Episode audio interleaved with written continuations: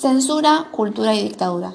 El 24 de marzo de 1976, las Fuerzas Armadas de nuestro país usurparon el gobierno de María Estela Martínez de Perón, produciendo una dictadura de forma permanente. También destituyeron a los gobernadores de las provincias, disolvieron el Congreso Nacional y las legislaturas provinciales, removieron a los miembros de la Corte Suprema de Justicia y anularon las actividades gremiales como así también la de los partidos políticos. Clausuraron las instituciones fundamentales de la vida democrática. ¿Qué es la censura? Según el diccionario, es la acción de examinar una obra destinada al público, suprimiendo o modificando la parte que no se ajusta a determinados planteamientos políticos, morales o religiosos, para determinar si se puede o no publicar o exhibir. La dictadura de 1976 se caracterizó por aumentar y sistematizar la represión ejercida por las Fuerzas Armadas y policiales con un fuerte control autoritario sobre la sociedad, y abarcó todos los aspectos de la vida en esta, como por ejemplo la censura cultural. Este tipo de represión se aplicó en el ámbito intelectual, en los medios de comunicación, en la literatura y en el arte. Los dictadores concebían a las personas como enemigos, quienes no debían pensar y vivir de otra forma que no fuera según los valores conservadores que ellos imponían. Por lo cual, todo lo que no coincidía era considerado subversivo. Para ello no solo ejercieron censura cultural, sino que también elaboraron una política cultural propia de la dictadura antidemocrática y autoritaria, que trascendiera y justificara su perverso sustento ideológico con el que gobernaban. Se intervinieron instituciones públicas como escuelas, universidades, medios de comunicación, bibliotecas, editoriales, quemaron libros y discos de música, todo bajo la justificación de que era propaganda política. Este plan sistemático pretendía actuar sobre la mente humana y las convicciones individuales. Para ello llevaban adelante investigación y persecución sobre todo a través de la administración y política del Estado terrorista. Y quienes se encargaron de evaluar, calificar y aniquilar producciones culturales fue personal capacitado como sociólogos, abogados, profesores universitarios católicos, etc. Para el gobierno de la dictadura, la cultura se constituyó en el campo de batalla para conquistar al hombre. Existió a nivel organizativo una infraestructura de control cultural y educativo con equipos de censura de inteligencia integrados por profesionales y académicos que funcionaba paralelamente a los de los campos de concentración, prisión y grupos de tarea. El organigrama para el control cultural comenzaba en el Ministerio del Interior. Tenía poder de policía desde donde actuaba la Policía Federal y las Fuerzas Armadas en todo el país. También operaban la CIDE, el Ministerio de Relaciones Exteriores y el necesario contacto con el Ministerio de Educación todo para controlar la red escolar.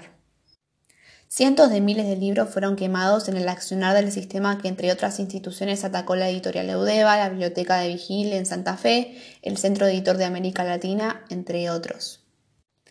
Mientras secuestraban, torturaban, encarcelaban y desaparecían a prestigiosos de nuestra cultura como Araldo Conti, Piri Lugones, Paco etc bajo pretexto de proteger valores sagrados, actuaban por familia, religión y patria, según sus argumentos, censurando incluso literatura infantil como Un elefante ocupa mucho espacio del sabor Neman, que trata sobre una huelga de animales.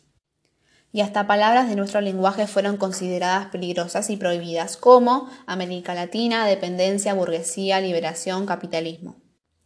Su objetivo fue la depuración ideológica en todos los campos educativos, porque bajo su lógica dictatorial, la subversión encontraba allí terreno fértil.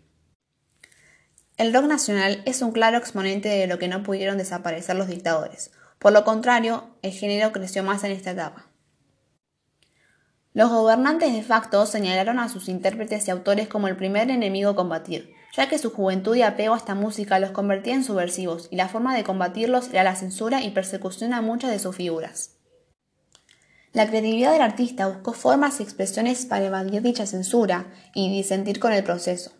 De esto dan cuenta las letras de las canciones que eran claros mensajes opositores sin aludir directamente a la situación política y social, utilizando metáforas. Así vemos a Charlie García, un ejemplo de tantos, ya reconocido en los 70, que era muy observado durante este tiempo, pero supo mostrar la realidad con su arte. Creó canciones que no pudieron ser censuradas, como Hipercandombe en 1977, Los sobrevivientes en 1978. José Mercado se burla del plan económico que conducía Martínez de Oz, Encuentro con el Diablo, sobre una reunión a la que lo llamó el ministro del Interior, entre otras más. Alicia en el País 1980, un emblema del rock argentino que traza un paralelo de metáforas entre el cuento Alicia en el País de las Maravillas y la realidad, y que en su título ya ironiza omitiendo de las maravillas. Una de las frases más fuertes, un río de cabezas aplastadas por el mismo pie juega cricket bajo la luna. Metafóricamente alude a todo un país aplastado por una sola institución que reprime, tortura y desaparece personas. El deporte del cricket se practicaba en el pasto y bajo la luna. Refiere a los secuestros que se realizaban de noche. Los jóvenes se agrupaban en torno al rock y se constituyeron en un grupo para el mutuo reconocimiento y de resistencia, enfrentados al sistema con identidad propia.